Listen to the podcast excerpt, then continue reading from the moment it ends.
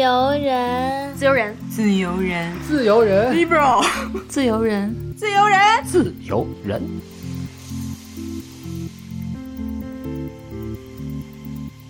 Hello，大家好，欢迎收听最新一期的《自由人》，我是。昨天晚上玩《植物大战僵尸》，玩到早上七点的一萌。我是昨天晚上玩猫咪和汤玩到凌晨四点的佳琪。我是第一次来到自由人心办公室的 DQ。哇，欢迎 DQ，我们最强返场嘉宾，老嘉宾新地方，老瓶装新酒，旧瓶装新酒。OK，那节目的一开始呢，我们还是要感谢一下 Camly 口袋英文对本期节目的赞助和支持。Camly 是一个来自硅谷的在线一对一英语教学平台，上面有超过四万五千名来自英美澳加的精选外教，他们拥有正规教学资质，且来自于各行各业，有雅思托福的考官，有医生，有律师，有外企高管等背景，而且呢，大家可以根据自己语言的这个水平参与出。初中高阶的这个课程，可以满足大家对于英语多元学习的需求。真的，我们不看不知道，一看周围好多人都在用。是因为今天 DQ 来的时候，他也打开手机看到了 Cambly 这个 app。对，当你不知道自己想要干什么的时候，学英语准没错。至理名言。那么现在呢，Cambly 也为我们自由人的听众带来了专属福利：下载 Cambly 的 APP 或者登录 Cambly 的官网，输入推荐码“自由人”，就可以免费获得二十分钟的一对一外教课时。体验之后呢，如果你觉得很好、很喜欢，可以再购买月度套餐，还会有八折的这个优惠。哦，嗯，喜欢的朋友千万不要错过啊！那我们具体的下载方式和优惠活动呢，也可以在我们的 Show Notes 和置顶评论中找到。你这样真的很像一个电台主。那咱们是干什么的？优雅，真是优雅。在日常工作和生活当中，确实没有太多的可以去用英文交流的这个需求。语言就是你经常不用，你就是会退步嘛。那 那我们一会儿就可以看一下双语主持人马一萌的英语有没有退步。好的，那就进入我们今天的正题啊。其实这一期呢，在播出的时候啊，也临近春节假期了，所以其实还是想带给大家一些比较轻松愉快一点的内容。过去的一年，我们大家真的每一个人都辛苦了。那接下来的一年，其实我们还是对未来的生活有很多新的希望和希冀的。所以这个时候，其实我觉得可以大家利用春节的假期去调节一下自己内心的那个状态，然后让自己有一个更丰盈、然后更准备充分的状态去迎接新的一年。今年的春节还是很与众不同的，我想可能很多人终于可以回家过年了。第四个春节嘛，很多人可能前面三个春节都没有回家。我不知道 DQ 之前有每年回家过年吗？我应该也是属于三个春节没有回家了。嗯，所以我还蛮期待的。其实我们自己起了个标题叫 Comfort Things，但实际上。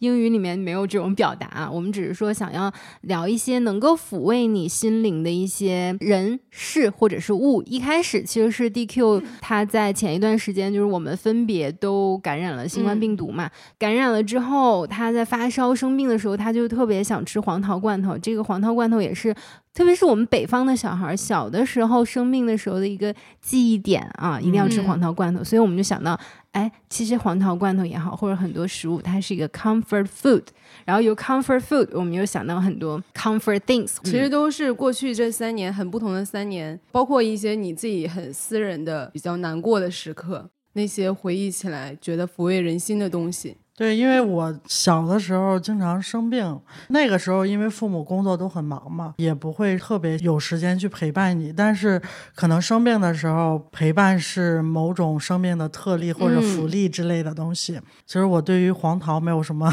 追求，对，但我对于罐头里面的汤汁甜丝丝的那种感觉，是我的算是某种乡愁一样的东西。包括甚至在生病的时候，我妈或者我爸他们会做一些相对来讲较为。为复杂的汤汤水水的东西。就比如说，我妈会做疙瘩汤，但是那个疙瘩汤里边放的食材也会很丰富，什么火腿条、豆腐条啊、西红柿啊、青菜切成细细的丝，然后可能为了让你发汗，还会再切点姜丝儿啊之类的东西。因为那个时候我们早起自己骑自行车去上学，早饭要么就是给你点零花钱，自己去路边摊解决，或者是你就在家里拿个馒头抹点芝麻酱，撒点白糖这种的。除非是生病或者大考之前才会有一个特例，就比如我妈可能会给我握两个荷包蛋，然后或者是给你煮一碗清汤面等等的。当然想起来感觉好像都是冬天的一些经历，所以冬天对于我来讲也是一个很喜欢的季节，很舒适的季节。然后就是这种东西，通常在你生病或者是在我之后，哪怕一个人独自生活的时候，孤独的时候，你会想到啊那一碗清汤面或者那一碗疙瘩汤，吃到肚子里，然后感觉胃也被抚慰了，整个人也被抚慰了。嗯。嗯，其实黄桃罐头在我们开放之后也是供不应求，硬通货。然后我还在群里跟我们同事说，我说我就不太理解这个东西。虽然我是东北人，但是它的点在哪？结果我就病倒了。我病倒了之后就食欲大增，我就打开盒马，我不买，但是我就浏览，然后我看到还真的有黄桃罐头，因为已经断货很久了，我就想说，那既然也就病了，那就来下单一个审判一下。结果真香，真的真香了，因为当时的喉咙特别痛嘛，它这种冰凉的东西就甜丝丝的，我吃下去真的是觉得舒缓了很多，这不是开玩笑的。刚才 DQ 也提到，他的很多食物的记忆其实也跟妈妈有关系嘛。记得我们刚刚病倒的时候，一萌就发了一条消息给我们说，说他想妈妈。然后因为一萌就是一个平时就是情绪非常丰富的人，然后我当时就想，这是一种什么感觉？直到我也病倒了，有一天那天晚上真的很难受，你吃什么药也无法缓解了。我那天晚上就是睡不着觉，我就是突然有一种特别强烈的感觉，就很想到我妈的门口，就是想告诉她说我很难受。即使我知道他也没有任何的办法，但是我那一瞬间就 get 到一萌说的那个感觉，就是在你极度脆弱、很不适的时候，你的第一直觉反应就是想到妈妈的身边去。嗯，所以很多食物确实是跟妈妈有很大的关系，当然也因为我们的爸爸也不做饭。其实关于罐头，我还有一些别的记忆，因为我小的时候，罐头这种东西，可能平时我们从来也想不起来会吃这种东西，嗯，但是莫名其妙生病的时候就能够吃到，而且我记得我小时候好像在某些婚宴上也能够吃到那种对对对，什锦罐头，哎呦我，就是它会作为一种碗里，对，我不知道是冷盘还是甜品，反正是婚礼上。对，就会有一道是什锦罐头的菜，然后你会觉得这个东西好像就是有一种魔力，它象征着某种仪式感也好，或者是一些某种特殊的日子也好。我觉得也很像一个我们成长的什么分界线吧。就是你小的时候，你去参加这种宴会，其实你并不会，你并不关心正在举行什么，你就是想干饭。那个罐头对当时的我来说是非常有吸引力，但是如果现在你让我去一个什么婚宴，如果上面有这道菜，我转身离开。对不起我的份子钱，感觉对，那如果里面是装的什么鲍鱼呀、然后那个那还燕窝什么的。但我觉得发烧的时候吃黄桃罐头还是有一定的道理的，因为你发烧的时候全身就在发热嘛，所以这个时候你就需要去降温。然后那个黄桃罐头，不管是它的汤呀，然后还是黄桃本身就是甜甜的、冰冰凉凉的，发烧一般也会伴着那个喉咙疼痛嘛，其实是会缓解一点你喉咙的那个疼痛主。要也是疗愈心情。那其实 comfort food 这个词，它最早是一九六六年第一次被提出来的，是美国佛罗里达的一则报道当中首次出现。然后他哦文章当中就是说，当成年人面临一些严重的情绪压力和情绪问题的时候，他就会从一些可以慰藉他的食物当中寻求安慰。那这种食物呢，一般就是在他童年时候经常吃到的，并且能够带来安全感的食物。然后很多人就像刚才佳琪说的，妈妈的味道，其实你就是吃到你小时候那种你很熟悉、很习惯的味道，就会给你带来一点精神上啊、心理上的这种安慰。我之前在 YouTube 上看了一个博主，他是菲律宾人，他说他虽然离家很多年了，但是他吃到有一些菲律宾当地会用的一些食材啊、然后一些调味料的时候，他就能够想到，就是他小时候的那个味道，对于他来讲就是 comfort food。我前段时间看五月天的跨年演唱会，包括之前有，因为我很喜欢偶练的陈立农嘛，农农，对他的一个纪录片里，就是他们每次回到台湾都会去吃咸酥鸡，嗯，对，然后我又觉得好像他们对于这个咸酥鸡的那种感觉，就有点像。我们对于小学或初中门口炸串儿啊，或者是鸡柳炸鸡柳之类的那种感觉，有时候会想到你高中的时候或者初中时候的一些东西。你回想的时候，可能永远会拿食物作为一个坐标。比如说，我会想到高中食堂里两块五一碗的拉面，因为那个拉面师傅他只有在周五才会上班儿。对，因为那个当时，而且我们每周五都会有大扫除嘛，所以我们都会跟我特别好的一个朋友翘掉大扫除。当然，我不鼓励这种行为啊，就是 那家拉面是真的做的特别好吃，所以你如果不早点去排队，可能你就吃不上了。所以我就会翘掉大扫除，然后跟朋友去吃一碗两块五的拉面。其实某些食物的记忆也伴随着跟人的记忆相处嘛，除了妈妈之外，可能还有朋友啊，或者是一些聚会的场合等等啊，可能附加的那种氛围，导致这个食物变得更有的意义，或者是更有在它本来的味蕾之上的一些记忆的加成。嗯，其实很多大学里面也有关于一些食物与情绪和情感的这种联系的研究。我之前就看了一篇文章，它就是说，其实人们会把特定的食物和儿时的一些正面情感和体验连接起来，就是我们嗯说的小时候的那个记忆。比如说，你小时候吃到这些食物的时候，感受到的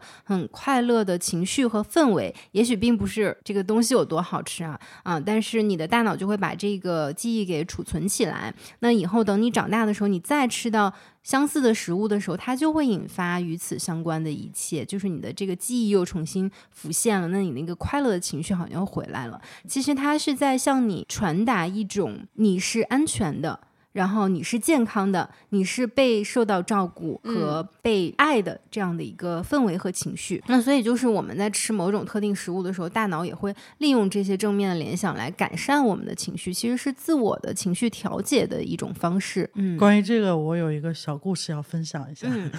因为我小的时候跟我爸关系没有那么亲近嘛，就能够回想起来的相处并不是那么多，单独相处的。但是我大概是读初三的时候，然后身上长湿疹，我爸就带我一个人去大医院检查，因为也用了很多药就不管用嘛，然后顺便去配一副眼镜儿，反正大概就是这一趟要做很多事情。因为一个湿疹，他可能也觉得花不了多少钱，所以他没有 带带很多的钱去。结果那会儿的医疗也不是特别完善嘛，他又会开很多其他的药。我当时虽然很小，那个时候能够感觉到他其实很窘迫，当然我不知道他没有带够钱，是后来他跟我说的。好巧不巧，就在那家医院碰到了我历史老师。嗯，然后，因为我当时历史成绩特别好嘛，所以说那个历史老师对我印象还挺深的。因为都不是我先给他打招呼，是他先给我打的招呼。我爸就一直很想说，哎，能不能先找你历史老师借点儿钱什么之类的，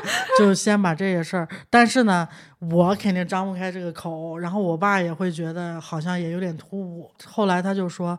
嗯，怎么办？要不我们就先去吃个早饭吧。我记得是在医院附近随便找了一家早餐店，然后吃的小笼包。那个小笼包，说实话，其实也没有多好吃，但是那个味道就深深的印到我的脑海里。是因为我们在吃那小笼包的时候，有个人过来说：“哎，你家孩子什么病啊，什么之类的，就是过来看。”然后我爸就给他大概说了一下，他说：“哎，其实这个你就对面药店买两副药膏外敷就行了。他们那医院开的那些汤汤水水的，大概类似于中药的东西，内调之类的，其实完全没必要。孩子这么小，大概最后我们也就是花了好像不超过一百块钱，这个事儿就完事儿了，就是就病都治好了。但是我当时会感觉到，第一次好像我爸的形象更立体了一点，就更了解了他一点。然后另外就是，这也是我们为数不多单独相处的一些时间。然后另外一个就是像马老师刚才说的，就是你会感觉到你是被爱的，因为我知道我爸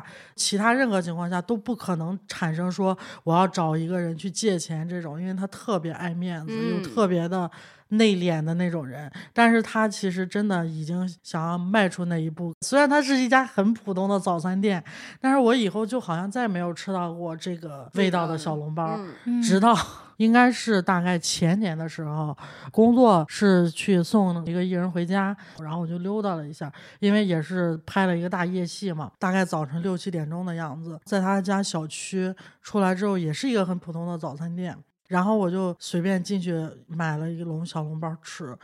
瞬间那个味道就击中我了，你知道吗？嗯然后因为那个一人住的地方也是我平时不太会去的，也是很偏远的一个地方，那个味道就跟我十二三岁的时候吃的小笼包的味道一模一样，嗯然后一下子就被击中了，而且也是一个冬天，就是那种感觉就是五味杂陈的，就不知道该怎么去。比如说，你想跟朋友去分享，可能你要解释的成本会很高，就是你要给他讲一些故事。然后我是一个不太轻易流眼泪的人，你们两个肯定知道。但是就是那一但是你讲过很多你流泪的 故事，虽然我没有见过，过对，对，但是就那一下子就一下子击中，我就在那儿狂流眼泪。然后那个老板还过来说你怎么了？老板后来还给我剥了颗鸡蛋，反正也还挺好的，也是一个很美好的记忆。对，DQ 就是经常会在一些我们意想不到的情境之下哭，比如说在什么核酸点儿排队的时候哭泣啊，骑对车狂奔，眼泪在流。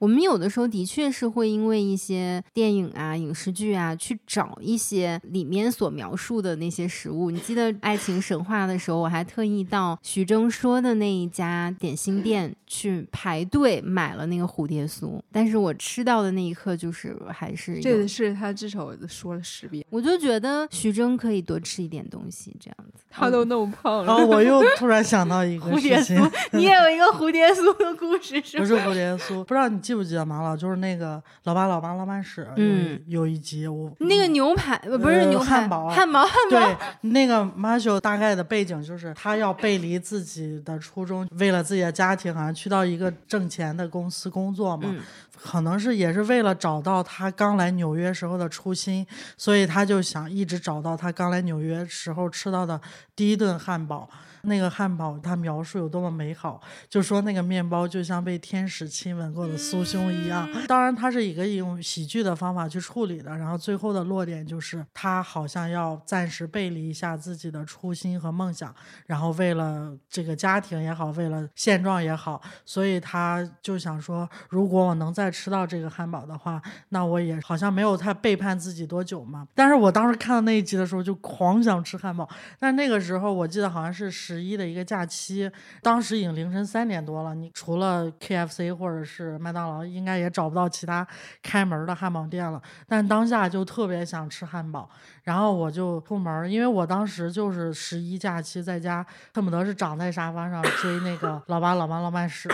就在沙发上困了就睡，然后醒了就接着看那种。然后，所以我一出门的时候，发现在假期之前，就大家还在穿短袖短裤，但是突然出门，大概因为也是凌晨嘛，就感觉大街上的风已经有点冷了。然后目之所及的零零星星的一些行人，已经穿上了厚外套什么的。我就从家走到大概有三个路口远的一家麦当劳店，然后去吃完那个汉堡。季节突然更替的那种突袭感吧，啊，说到突袭感，因为最近我在看那个余华他们节目，我在岛屿读书，他说嗯很多文学作品或者是影像作品为什么会让我们印象深刻，或者是觉得好，可能就是会给你一个突袭感。他在描述这个场景的时候，那种季节突然更替，以及你满足到了 自己的一个小愿望的那种所谓的突袭感，哇，走在街上就真的是特别特别幸福。嗯，嗯，说到汉堡，我也有一个关于汉堡的故事，没有。我们就现在是故事接龙，故事那个大赛，对我就突然想到，我大学的时候，我们那个上大学的年代，就是 你还不是用 A P P 去点餐的，就是校园里面，对啊，你们那时候也是是吧？对我不仅是，我还接过电话。就是要打电话，因为它是学校后面的那种小餐厅，然后它就会有一些什么汉堡、可乐套餐，个人的那种小嗯嗯店，然后一个汉堡可能也就十块钱，然后一个套餐可能也就加可乐加鸡块就十五块钱，然后它有一个虾堡。其实你现在想想，它那个汉堡真的非常简单，它就是两片面包，然后中间给你弄点美乃滋，弄点生菜，然后夹一点小虾仁儿，但它不是真的大虾那种肉，就是那种冷冻小虾仁儿，那巨好吃，你知道？特别是它刚做完送过来还是热的，然后我就现在脑子里想到还会有那个记忆点。虽然我们后面吃过很多很好吃的汉堡，可是你想到那个又廉价又好吃的那个汉堡，你真的觉得还是就好像回到了大学时光那个感觉。OK，那我们说回来啊，就是如果让你们选择一样食物，只能选一样作为你们的 comfort food，你们会选什么？我觉得我可能会选酸菜吧，挺东北，因为我是真的很爱吃酸菜。我们家不是一个特别讲究吃的家庭，因为也没有人很擅长做饭，所以我妈最擅长的就是炒酸菜，还有酸菜馅饺子，对，很好吃，呃，很好吃。嗯，然后很多时候我作息也不太规律嘛，有的时候下午起来。家里空无一人，觉得还蛮落寞的。但是桌上会有一盘凉掉的酸菜，我当时都觉得特别好吃。在我没有任何选择、没有任何想法的时候，它的出现就足以概括我的当时的一切的需求。关于酸菜，其实也是因为我小的时候我不是住校嘛，东北又特别冷，就那会儿我每周周末才能回家一趟，是回我那个远房亲戚家，当时他们在照顾我嘛，他们家里也都特别冷，那会儿都没有暖气，都是烧炉子。所以这个屋里，但凡有一点有热气儿的东西，都会水汽特别大。嗯，就是你从外边推门就能看到这个东西在冒气。所以我每周末呢，他都会给我做炒酸菜，然后他做的炒酸菜特别好吃，我觉得比我妈做的都好吃。进门就会看到那块在冒热气，你就觉得有一些什么东西开始。你是那种安全感哈？对，而且就真的很好吃。如果选一个的话，我肯定会选酸菜。我的话应该是白菜猪肉炖粉条吧，其实跟那个酸菜。你这也是东北菜啊？这山东也有，因为北方，因为尤其到了冬天嘛，小时候能吃到的蔬菜，尤其是绿叶蔬菜还是比较少的，所以基本上冬天就是萝卜、土豆、白菜。对，然后白菜几乎是每顿都吃的那种。是冬天真的是，土豆也是。对，因为我到现在有时候还特别会怀念我妈做的白菜猪肉炖粉条。嗯，刚刚我不是说了，有时候比如说有一些考试之前，然后中午回家吃白菜猪肉炖粉条，就会预留一些汤出来，然后再握两颗荷包蛋。虽然说我觉得这个有点奇怪，但是那个是真的很好吃。嗯，就这个菜，它永远都是热腾腾的，又是在冬天，就冬天本身就是一个好像很容易放大某种情绪的一季季节。对，然后你对于冬天的吃的记忆里面，就是某些热腾腾的东西。然后我能想到的就是这道菜。嗯，那个汤拌饭也很好。对我刚才想的是要拌饭，结果他说我两荷包 蛋。哎，这个是没想到的一个。对，嗯，那我的 comfort food 就是甜甜圈，因为我就是特别爱吃甜的嘛。嗯，我喜欢咸香的东西。对，佳琪也不爱吃甜的，我就是甜食的那种，就嗜甜如命的那种人。舔狗。甜狗可以，所以我就是很喜欢吃甜甜圈，因为我觉得它就是最简单的那种。你说它是点心也可以，你说它是甜品也可以。而且我只吃那种最简单的，上面撒糖霜的那种。我不喜欢吃有很多什么对，好多巧克力碎片呀，或者彩色那种小碎片，我不爱吃那种。我就吃最简单、最原始的。而且其实我觉得考验一个甜品店的。标准就是它的甜甜圈好不好吃，因为它是最简单的油炸的，然后你撒点糖霜就可以的东西。但是你炸的那个火候，然后它的松软的程度，你的这个嗯面粉蓬松感呀，然后包括你糖霜撒多少，嗯，好吃跟不好吃的它就是差距很大，而且。不是说贵的就好吃，有的那种小店做的就很好吃。嗯，然后我会觉得吃到甜的的时候，我觉得很幸福和很开心。也有很多研究啊，在讲说 comfort food 到底是什么。我发现就是很多人说到 comfort food 的时候，大多都是那种高油高盐。高糖、高热量的食物，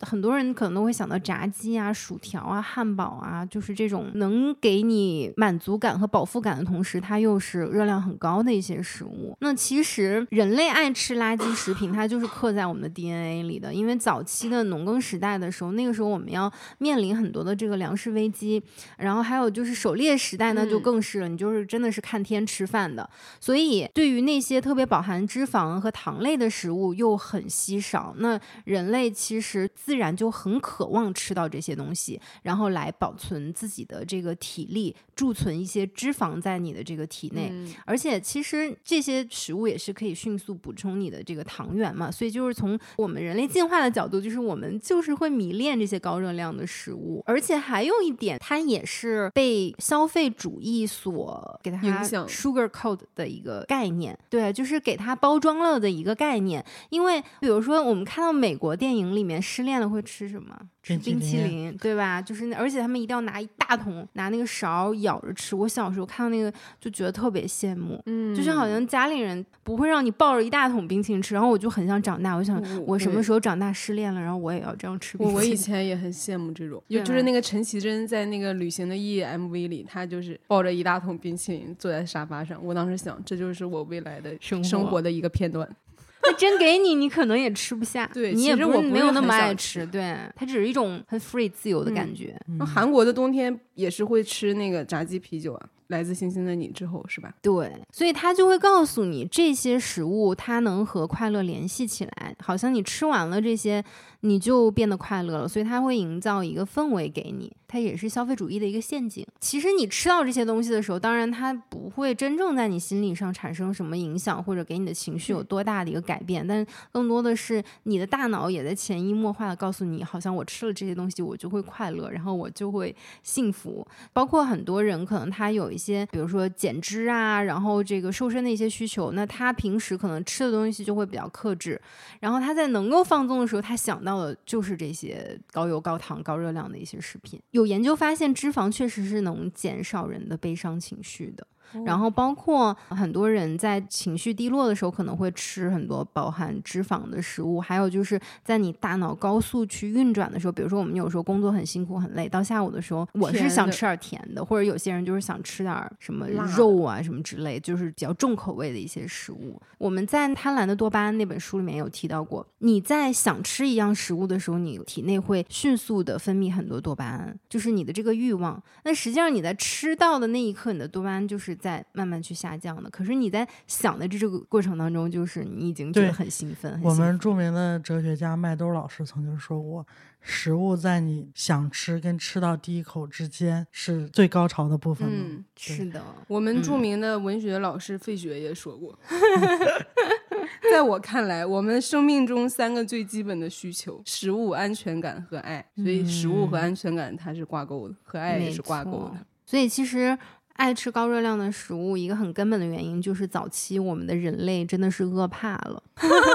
主要这两年也饿怕，其实你想想，你小的时候参加婚礼的时候，真的大人带孩子就是去吃东西的，不但吃，可能还要打还得包。拿。对，但是现在我们这个物质生活条件确实也是都提高了，所以你也不太会而且在婚礼上现在觉得婚宴上的东西都好难吃啊。小的嗯时候会觉得哇，那 就是过我年了那种这一周最大的事情。对对对我记得我们那儿每次结婚就是一定有一道菜，而且往往是放在中间，因为小的时候可能海鲜什么都还是比较昂贵，所以它一定会有一个是大肘子，嗯嗯而且它盘儿会巨大，然后就会摆在很中间的位置，然后大家就会疯狂的夹那个肘子皮，就是其实现在小城市这种婚宴，大家还是会连吃带拿，甚至不吃就光拿。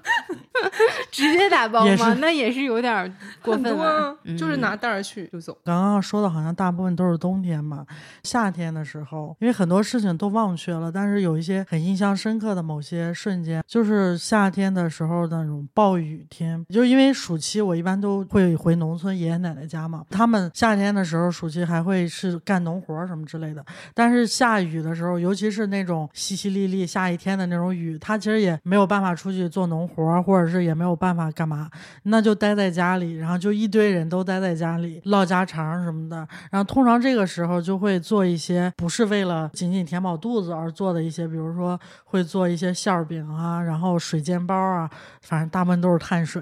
或者是那种我能入赘你家吗？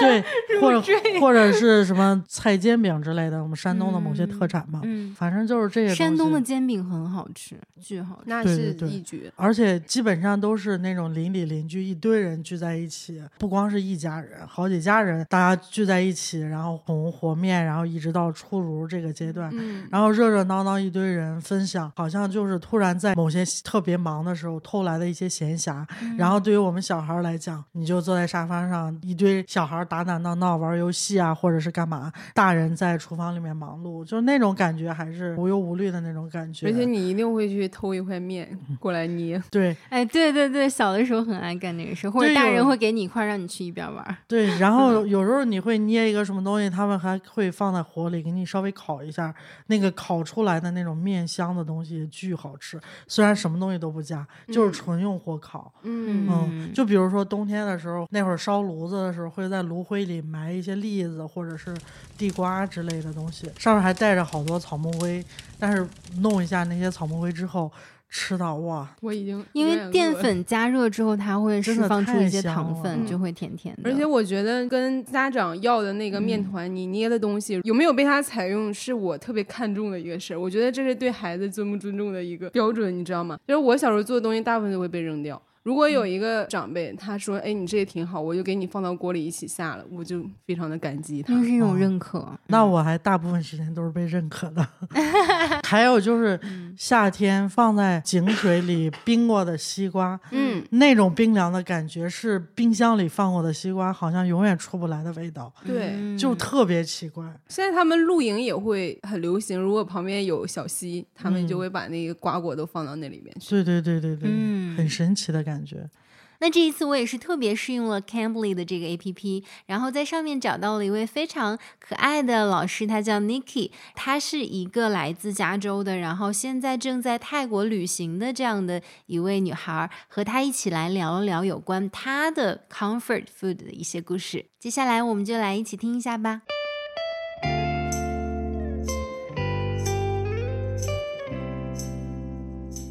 What's your comfort food? Being from California, Mm-hmm. we have access to a lot of different cuisines and food. So um, I was lucky to grow up with a lot of diverse food. My favorite comfort food is actually something called beef stroganoff. Mm. Originally a Russian dish, but my family made it when I was growing up, and it's Mm. like a mushroom cream sauce with beef and noodles, and it's delicious. So that's my main comfort food, I think. So it's a main course. Yes, yes, it's like a dinner. You know, I also ask uh, questions for my friends. They all give me answers like uh, fried chicken. All of the food are junk food. yeah, no one give me the answer like chicken breast. Uh, Very healthy food. I really want to know why like people choose um, junk food for their comfort food. I don't know. Is it um, like a kind of um, mental mechanism?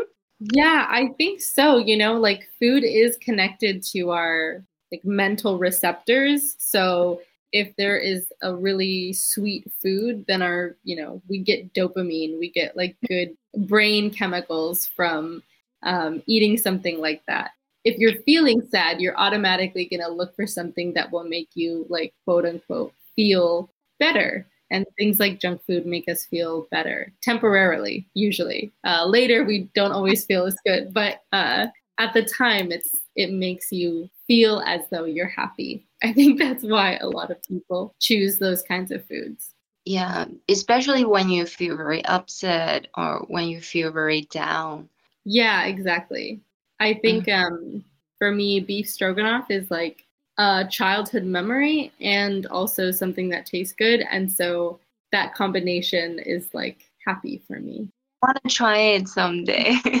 It's pretty good. It's pretty good, especially if you do like mushrooms.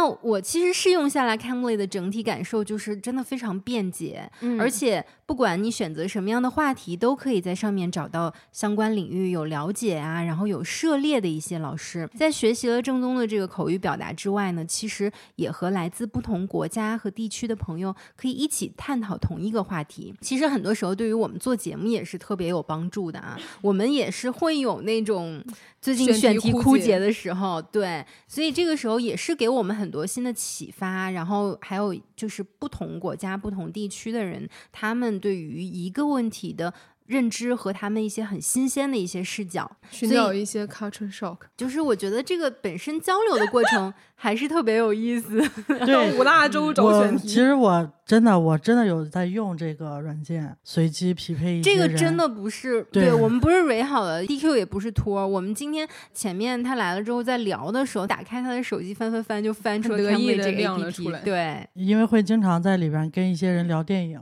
嗯，对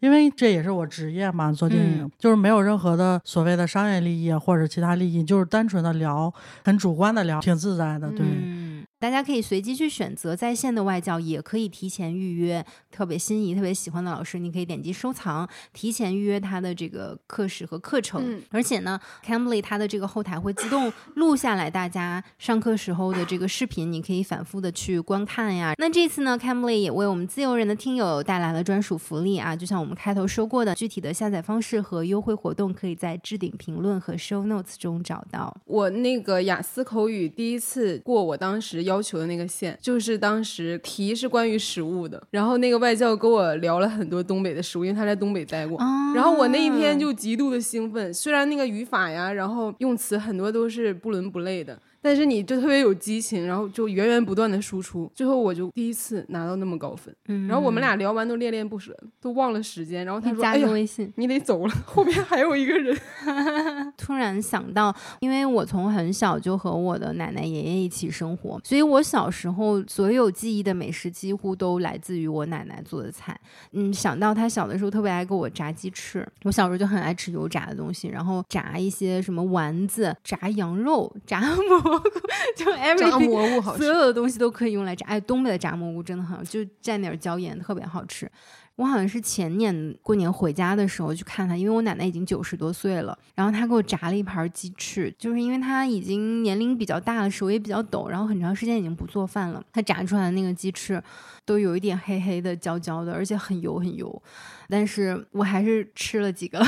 虽然你也觉得就是味道也很咸，然后好像跟你小时候那个记忆不太一样，因为他现在厨艺也生疏了，他做饭也没有过去那么好吃，他其实味觉也在退化嘛，所以很咸。嗯，但是我当时就拍了那盘鸡翅的照片，很多时候我想念他的时候，我不一定会给他打电话，但是我可能会翻出来这一盘鸡翅看一下。因为我就觉得吃东西这件事儿就很有意思。其实我们之前不是也和一个大厨去聊过一期，就是当时嗯讲了很多厨房里的规则呀，然后还有一些世界的傲慢与偏见。我是一个对吃东西比较有自己的要求和执念的一个人，我就一定要吃好吃的，不是说这个东西多少钱，但是它必须得好吃。然后如果它不好吃的话，我从不浪费的角度，我也可以硬吃，但是我就觉得这顿饭不高兴。然后后来我这两年在健身嘛，健身之后，其实为了能有一个比较好的效果，其实你吃的热量和你吃的东西是比较有限的。那我就希望说，我摄入的每一点热量，我摄入的每一个东西都绝对是好吃的，那我才不辜负我自己健身的这个效果。比如说，我就不喝酒了，但是我会把这个热量留给甜点，因为我觉得嗯甜点我没有办法戒。然后另外就是，我对吃有很多小的自己的那种执念，就比如说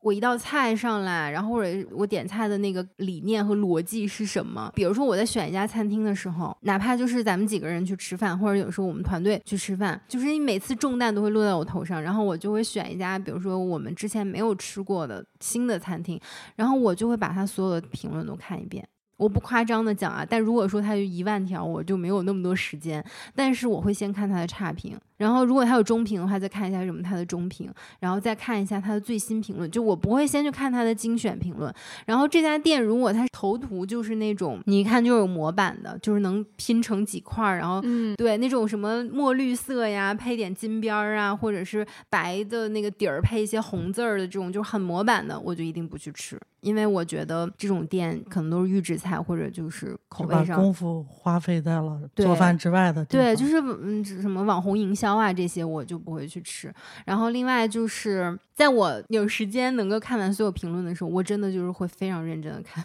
每一条评论。哎，关于这个，我、我嗯之前看陈小青的节目，还是我忘了，反正应该也是一个美食大家。他就说，当你去到一个陌生的城市，你也没有朋友推荐说去吃什么的东西，你可以打开就是某点评软件儿。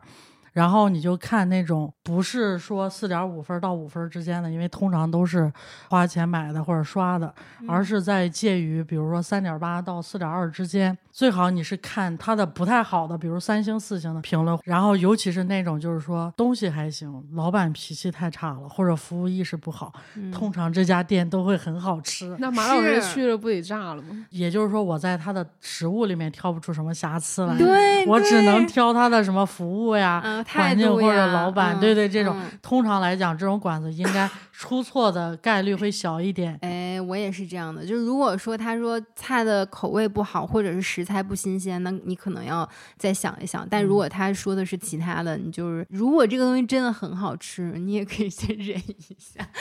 就是我还有一些执念，就是比如说吃东西的顺序，包括我自己，如果我一个人吃饭的话，我必须要看一个很治愈的那种动画片，比如说《蜡笔小新》《樱桃小丸子》，然后还会挑他的美食番去看，还有什么《我们这一家》这种，就是那种日常生活的那种小动画，或者是我会看美食节目。然后因为台湾有很多美食节目嘛，什么时尚玩家什么，还有康熙来了会有那个美食的专题的节目，然后我就会翻出来看，哪怕就这一期我都看过十遍了，就他们每一分钟要讲什么我都知道，但是我就是我就是希望我在吃着好吃的东西，然后我眼里面也看着好吃的，就是这是我的一个执念。被美食占据。然后有的时候呢，比如我点了一个海鲜粥，我就会搭配一期，就是他们也是讲粥或者讲汤或者 讲一些吃饭前会花半小时挑选。对。然后我有的时候可能这个菜都已经凉了，我还没有选到我很中意的。我最近就是在看柯南。就是，然后就是我只看前面几分钟，因为我觉得前面几分钟就很温馨嘛。我就是想看樱桃小丸子他们家吃火锅，然后他们家因为家庭条件就一般家庭嘛，日本的牛肉很贵，然后猪肉很便宜，所以他们会在火锅里面兑大量的猪肉，嗯会有小量的牛肉。然后樱桃小丸子也是那种，就我跟他很像嘛，就很爱吃又很懒的那种。然后每次就一夹，然后就每次他一吃到嘴里一看牛肉，然后他就嗯好开心，然后又一夹，夹了一块猪肉就嗯猪肉，就我也是这种人，然后。你就是要搭配你的食物和你要看的这个东西，就是我对这个东西非常的有执念，然后我就觉得我是一个很神经病和很奇怪的人。但后来我发现有些人也是这样的。然后前一阵儿我就看到了日本的一个动画片，它叫《荷包蛋的蛋黄啥时戳破真的 很日本。对，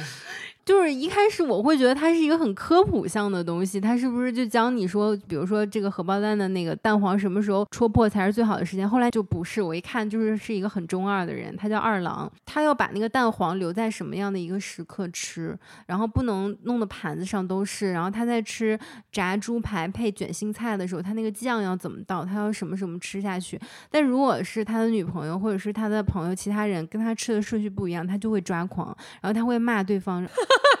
就是他会愤怒，你知道？我虽然我不在乎别人怎么吃啊，然后我一想，这不就是我吗？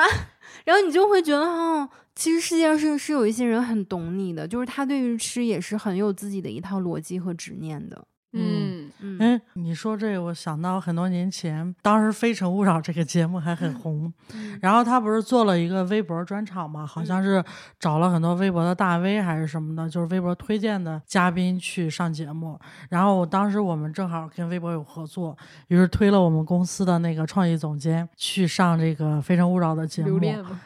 然后他上节目的时候，他又准备了一个问题，就是问女嘉宾嘛，就说你吃西红柿炒蛋会先吃西红柿，还是会先吃蛋？嗯，你当时就很不理解啊，你为什么会问这个问题？第二就是说，你期望得到什么样的答案，或者是什么样的答案代表了你想要了解的哪些某部分性格？但是后来我想了想，你们吃西红柿炒蛋会先吃什先么？吃鸡蛋，我不会吃熟的西红柿，在任何菜里。真的吗？对，我觉得这是有病的人才我不吃西红柿蘸糖，我也不太能接受，但是我只吃生的西红柿。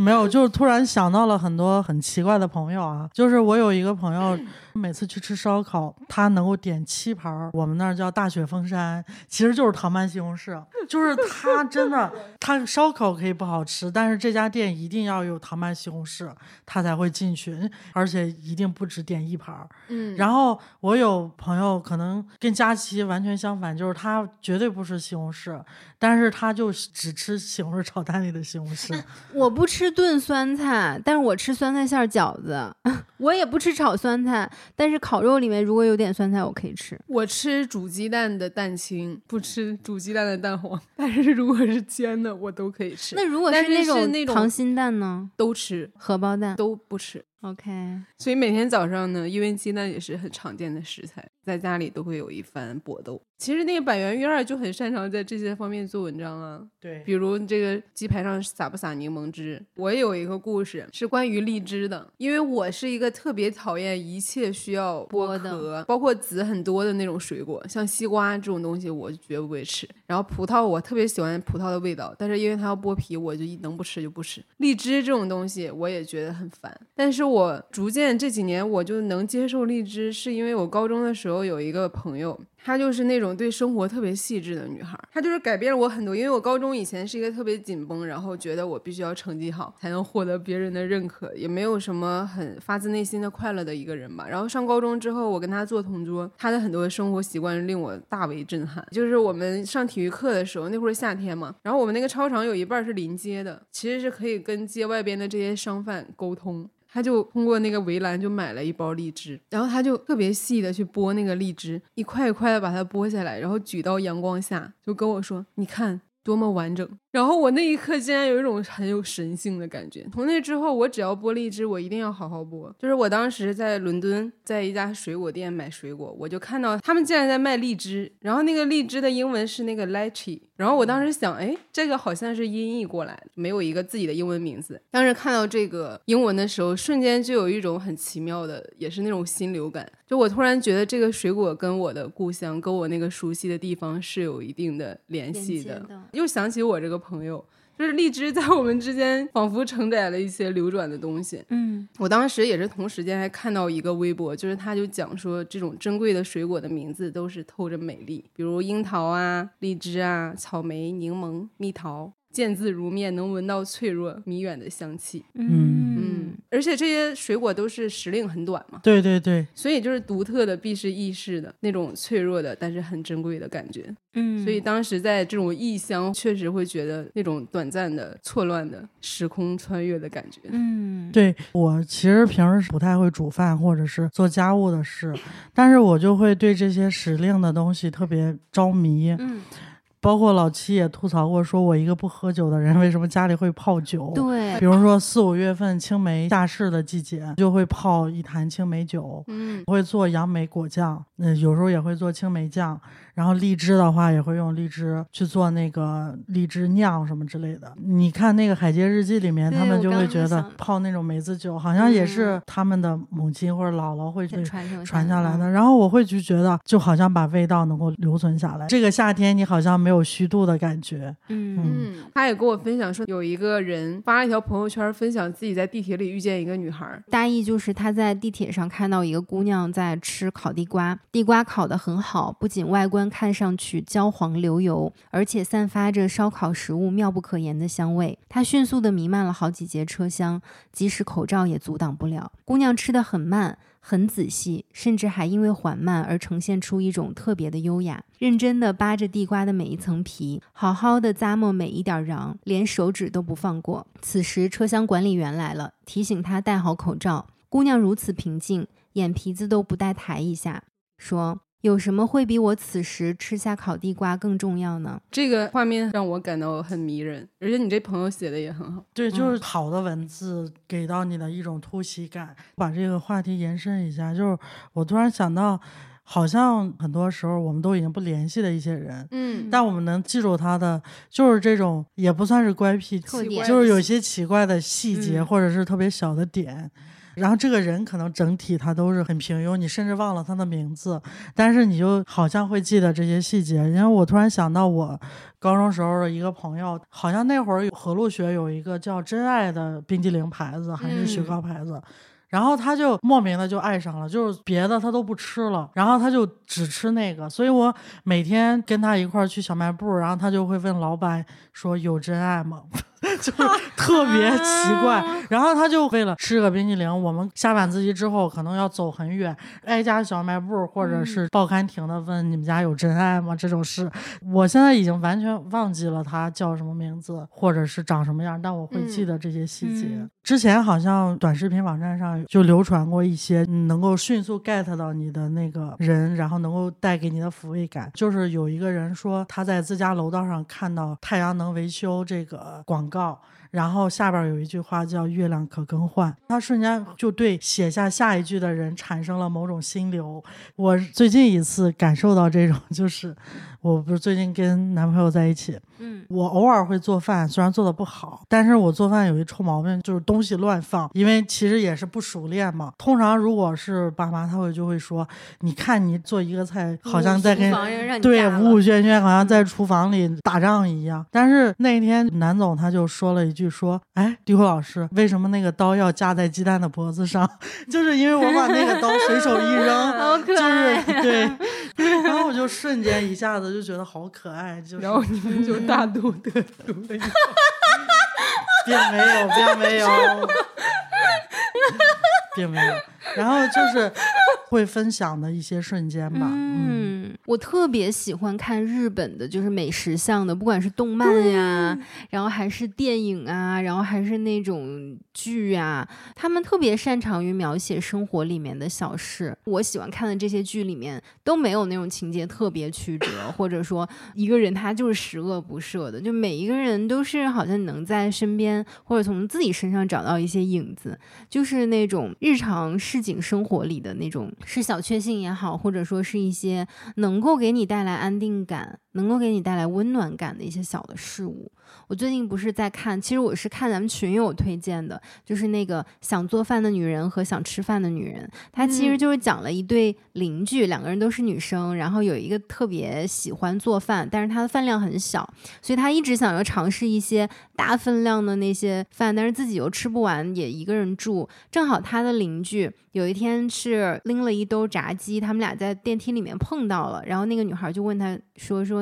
你是要开 party 吗？”拎着炸鸡的女孩就说：“不是，我一个人吃。”她就是特别喜欢吃东西。然后这个女孩回到家之后想一想，就把自己做的是什么卤肉饭还是什么的，就送了一碗去给那个喜欢吃东西的女孩。然后两个人就聊起来。他们俩就约定好说，以后一个做饭，一个吃饭。但后来他们就慢慢变成好朋友，然后其实是很多时候一起做饭，然后一起吃。而且这部剧其实它就融合了所有我喜欢的元素。首先。它里面有美食，然后主人公是两个特别可爱的女性啊，然后有很多美好的那种生活的小细节，然后它有涉及到一些女性议题，比如说第一集里面那个爱吃饭的女孩，她去餐厅吃炸鸡套餐，那个套餐里面是有一份米饭的，厨师是一个老伯伯吧，给她的那碗米饭就明显比旁边那位男士的米饭少很多，他还问了一下，然后那个老伯伯还特别得意说：“我特意给你少盛了一点饭。”然后他就很严肃，他说：“我要正常的饭量，我要和其他人一样的饭量。”还有一些就是他们俩本来约定了要一起吃饭，结果那个女孩因为痛经，然后一直躺在床上。结果爱吃饭那个女孩就给他做了他家乡的一些爱吃的一些饭团，然后还给他送了一些痛经的药，然后就是说你一定要去吃药什么。就是你能看到女性之间她这个友谊呀，然后他们这个互相的关爱，就是太治愈跟太舒服了，就没有什么难的。然后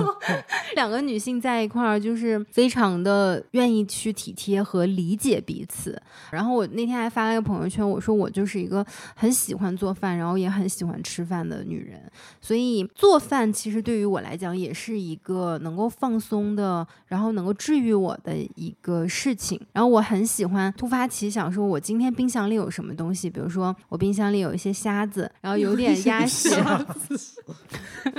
就是虾。可能有点什么白菜，然后有点什么鸭血，有点豆腐，然后我就会把它们煮一锅汤，然后有时候下一个面，或者有时候吃一碗饭。冬天的时候热乎乎吃一碗，就觉得特别的舒服，然后也很营养，很健康。嗯，我作证，马老师做菜真的是一绝。对，DQ 也吃过，虽然他的那个厨房也是把刀架在鸡蛋脖子上。兵荒马乱。哎，你刚刚说到这个，我突然想到陈小青之前曾经分享过一个故事，就是说这种日本电影，他把这个日常拍出很有浪漫感的那种感觉。他好像曾经有一次去连续看了两部电影，一部是国产的，就是《西红柿首富》，然后另一部就是《小偷家族》。他说，《西红柿首富》里边其实也有很多吃的东西，对啊，什么 烤乳猪、龙虾，就是很贵的那些东西。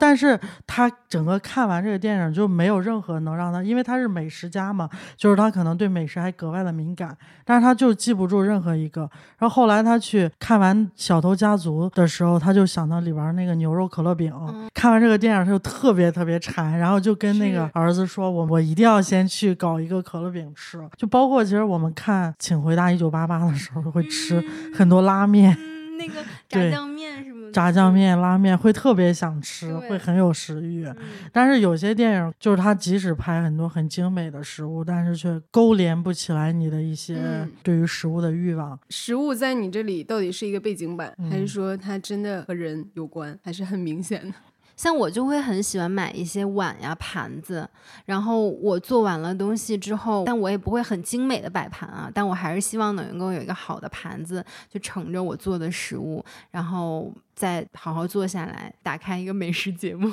去吃这一顿饭的时候，我就觉得特别特别无比无比的幸福。我也是，因为我唯一比较拿手的，其实都不算拿手，因为我感觉狗都能做的那种，就是做饭狗 咖喱饭嘛。我记得谁曾经说过，说他最擅长的菜是可乐鸡翅，然后就有些人说可乐鸡翅也叫菜，你给鸡喝一瓶可乐，它就是，它也能做可乐鸡翅。对，但是那个咖喱饭是我会比较算是擅长的嘛，至少没有失手过。但不是那种用咖喱块，还是用炒的这种咖喱。而且我里边会加椰汁、椰青，然后稍微加一点的淡奶油，然后加一点点小黄瓜，因为咖喱会有点腻嘛。就是你如果加土豆、胡萝卜、洋葱什么的，然后会加一点小黄瓜，最后点缀一下，然后整个那个咖喱汤也会加着椰青跟青瓜的那种香味儿。嗯，其实还挺好吃的。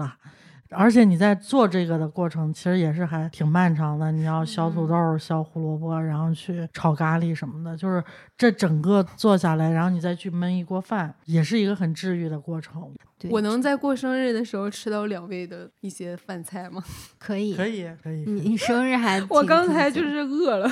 就听你们聊饿了，哎，其实我就想到，因为我很喜欢看一些关于美食的纪录片呀，然后还有节目，然后那时候就很疯狂的去看什么 Master Chef 啊，然后还有那个叫什么地狱厨房啊什么那种，而且 Master Chef 它还有青少年版，可能最小的小孩就七八岁吧，然后一直到什么十二三岁的那种小孩，他们去参赛。想到一个地狱梗，煲仔饭。对不起，然后你就觉得好像我这么多年就是白活了，因为他们就是能够掌握各种什么地中海菜系啦，那么小的年纪，然后他们特别不畏惧那些炉灶呀，然后火呀什么东西，而且他们就是能够用现场给到他们的一些食材拼凑出各种各样美味佳肴，也会有一些华裔的小孩他们会包饺子，看到那么点儿小孩，就是他会跟时间去拼搏，然后他们之间谁时间不够了做。坏了什么的还会互相去帮忙，我经常看就大哭，你知道吗？我就觉得这 太有爱了，我小朋友，而且有的小孩就做不完，他就急哭了，然后旁边的人就来帮他，谁来帮帮我？我就觉得这种爱的力量就是很能打动我，然后而且它里面那些嗯食物也特别的精美。我虽然不怎么做饭，但我特别爱看做饭的视频和玩做饭的游戏，我也是，简直就是发烧友。我们之前不玩那个 Cooking Dash 嘛，它最早的对它最早是那个单机版的游戏，还是在电脑上玩，叫《美女开餐厅》。然后后来它就延伸出很多很多新的系列，然后现在就是有一个就是恨不得是那种世界美食地图的那种，嗯嗯。它就是不同的餐厅有不同的风格，甚至连 K-pop 都有。对，然后它那个里边的厨师也是要变换服装的，还有那么乐队在那演奏，就特别有病。然后如果是棒球主题馆，那他给你上菜就是拿棒球棍打过去。所以做饭视频真的算我的电子榨菜。就除了李子柒之外啊，还有什么滇西小哥呀？然后我还很喜欢看吃播，我也总看吃播。我自己有的时候会录我自己吃东西的视频，比如说就我就吃一块什么巧克力派之类的，然后我自己会回看。回看的时候也觉得很幸福，然后就觉得那个过程还挺好的，然后你能听到自己咀嚼那个食物的声音，很治愈。嗯，嗯，当然这可能也是极度自恋的一种表现。OK，那我还想问你们一个问题：你们觉得交朋友也好，或者说谈恋爱也好，能吃到一块儿去重不重要？太重要了重要了。嗯反正我交朋友的原则是，嗯，当然这不能是唯一原则，有点太中二了。了。但是我之 前好像是跟老七说过，就是因为我跟他认识时间并不长嘛，嗯好像才一年多，对，但我第一次对他产生好感，好像怪怪的这句话，特怎么是是要就是因为我们有一次吃火锅，其实我是不太喜欢那种吃两口就饱了的人，然后我又觉得火锅能坚持陪你吃到最后的人，至少那是我呀？那天你不在，然后我就觉得这种人是至少是值得交的朋友。但是你可能说有些生活上的习惯可能不是特别的合拍，比如说我就是吃不了辣，或者我就不能喝酒，或者是我吃海鲜就是过敏。但是至少在我们能够一起的时候，大家能欢快的。因为我有些朋友就是你有时候会有一些特别下头的瞬间，比如大家可能约了很久，约上一顿饭，坐下来说：“哎呀，我今天不太饿，你你看着点吧。”我当时真的，我那个火就蹭一下就上来了，嗯然后我就想说，那你来干嘛呢？嗯，那我们约点别的好不好？就是为什么，嗯或者是说，就吃两口说我就饱了，你们吃啊，或者之类的。我有一些朋友是那样的，就是在吃饭之前，他会先买一些零食吃。嗯，我也有这么个朋友，我也有对这样的朋友。除了他以外，还有其他人。我我大学同学也是，他就会先吃一大块什么糕、什么酥之类的，然后等我们去吃火锅的时候，他就说：“哎呀，我不吃了，你吃吧，我都吃饱了。”然后我就火已经就是窜到头了，我就觉得。那咱们说好出来吃饭，你当然你一个人也能吃，可是你就觉得很没意思。火锅这种东西，你说你要一个人吃就很无聊嘛。对呀、哎，我也很烦那种，比如你提议去哪哪再吃个什么东西，然后他们我困了，这样的人也很多好吗？就是会挺让人兴致大减。对，是我觉得你可以不吃，但你也得跟我去。但是你要是困了，可能很多人都已经就睡好几轮了都。嗯，就能吃的人，他确实能量也会比较高，明霞姐他的那种精力也会很旺盛。是的，也是因为你体力消耗特别大，所以你需要吃更多的东西。对我跟明霞姐的羁绊就是 M M 豆儿，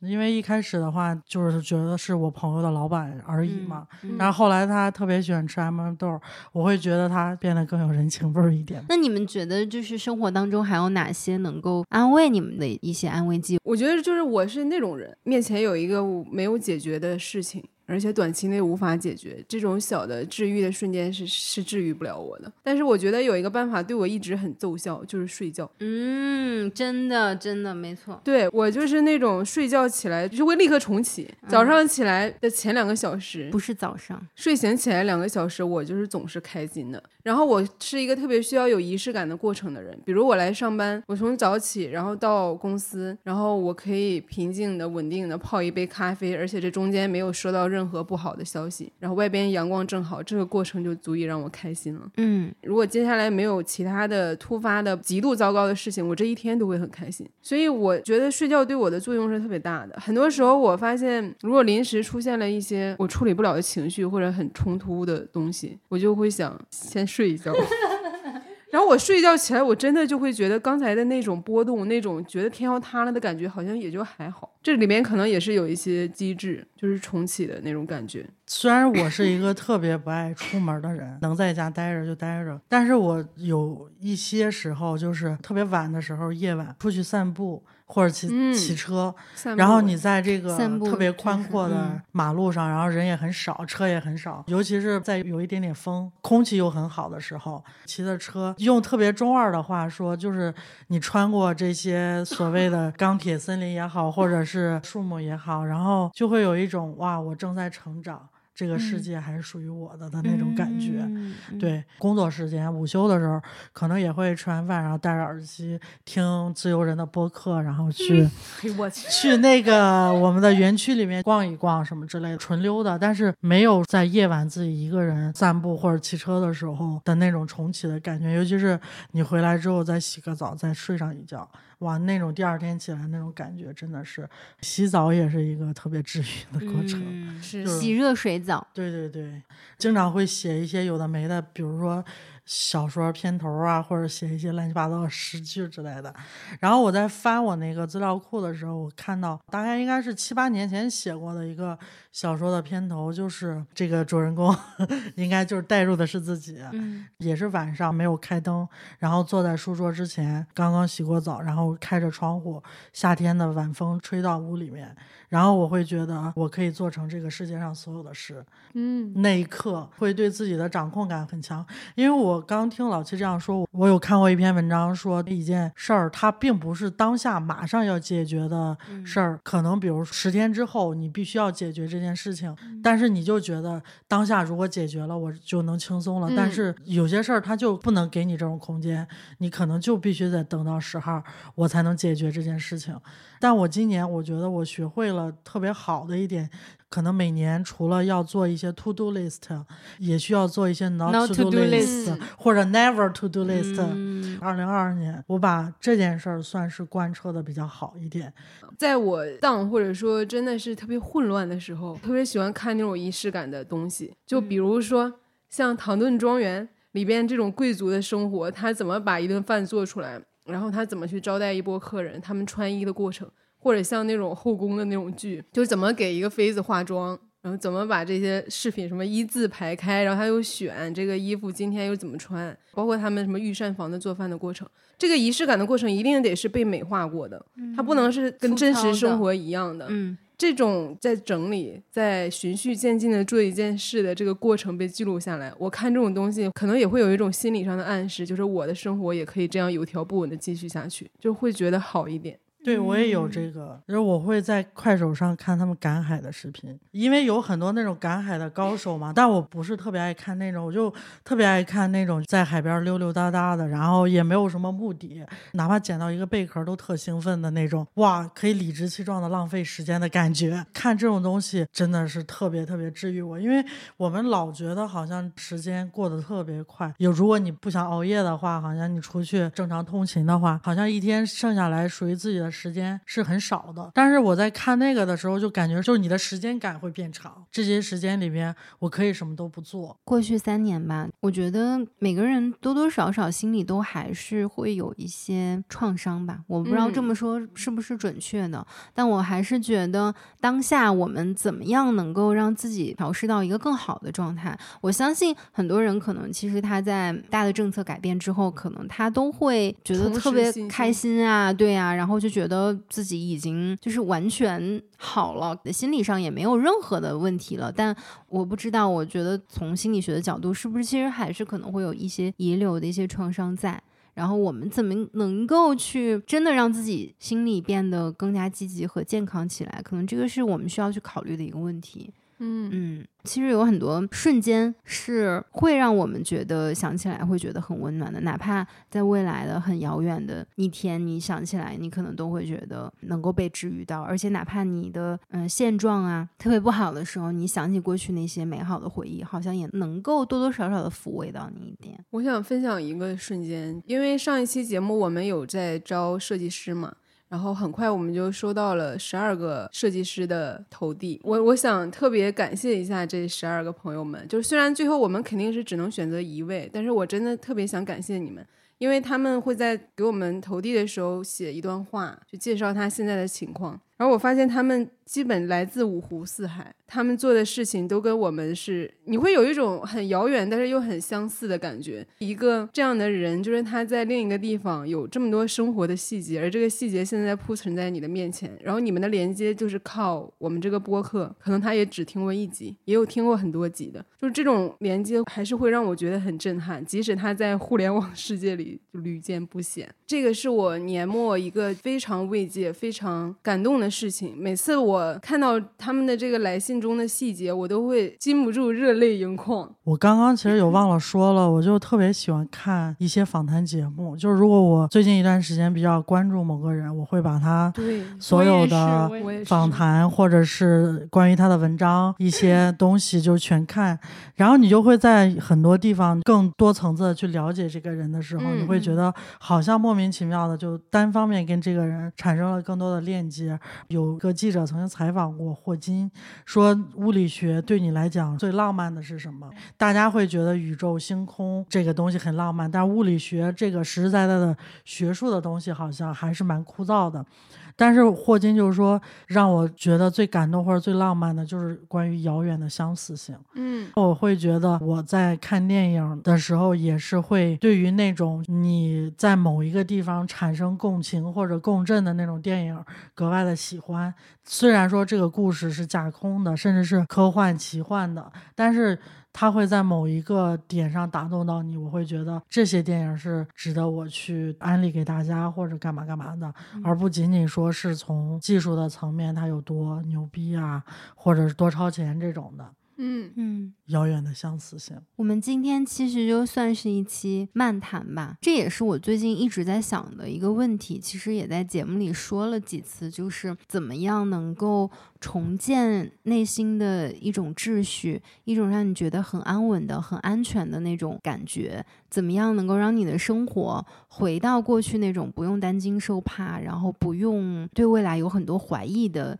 那种日子和感受，嗯，当然，我现在也没有一个很明确的答案，我也在寻找和摸索。但是我最近的一个新的感悟就是，记得前一阵儿，其实我可能在朋友圈里面的态度也是比较消极的，包括生活当中也是，就是没有什么能够特别让我真正快乐起来的事情。甚至我觉得快乐是可耻的，一直会这样的去压抑自己。我还是很感谢李文姐，因为她前一段时间看到我那个状态，跟我聊了很多。然后她就说：第一，你不要把所有的这个责任压在自己的头上，更该受谴责的人肯定不是你。第二，就是你要去享受生活当中每一个你能够感受到快乐的瞬间，不是说你不能愤怒，但是你还是要去用心的感受生活和感受快乐。她说：当我在攀年的时候，当我在撸猫的时候，当我在觉得跟朋友在一起快乐谈笑的时候，那个时候我就是完全的放松，我就是完全的去享受，我就屏蔽掉所有其他的负面的一些情绪或让我不高兴的事情。他说完这个，其实我自己想了蛮久，我觉得对我也很有启发，就是我希望我能够享受当下的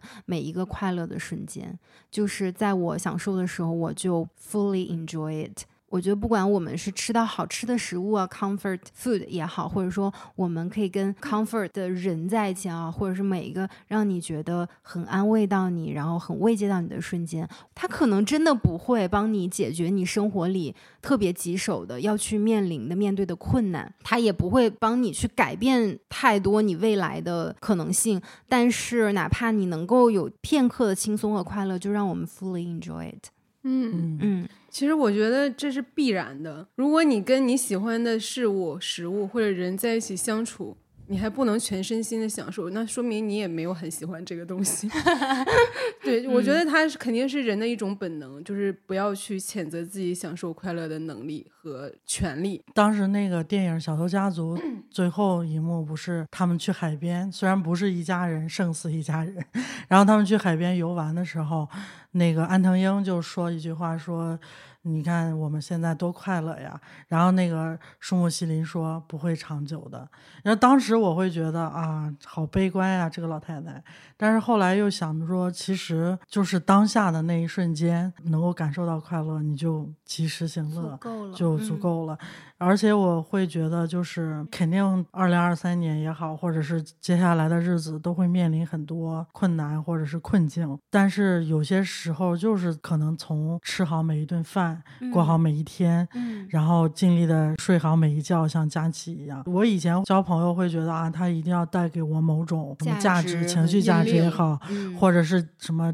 拖拽价值也好，或者是引领价值也好。但我现在会觉得，只要在场就好，这个是你身边的相似性吧。嗯，嗯而且你的心其实是最诚实的。就虽然它不能帮你解决问题，它其实它不是工具嘛，但它可能是目的，它就是生活这座大厦的基石。嗯，而且它其实是大多数人还蛮稀缺的，很珍贵的吧，并不是所有人都能够找到和得到的。那就祝愿大家在二零二三年找到你自己行乐的方法，大度特度。吃好、喝好、睡好。对，而且在任何时候都不要因为自己快乐而感到有罪。嗯我觉得这个很重要，尤其是对同理心很强的人。我想起来了，汪曾祺说的好像是“四方食事，不过一碗人间烟火”。Anyway，反正我们要去吃饭啦，对，我们要去吃烤肉。耶、嗯，吃好饭，喝好酒，做好人。学好英语，走遍天下都不怕。用功读书，怎么嘴巴嘴巴怎么嘴说 你可以在各大播客平台订阅我们的播客，也可以关注我们的微博“自由人 Liberal” 和公众号“自由地 Wonderland”，接收最新资讯。加入我们的社群，给我们发送听友来信。你可以在 show notes 里找到入群方式和邮箱地址。这里是自由人的自由联合，自由的人请举手。哦，举了吗？举了。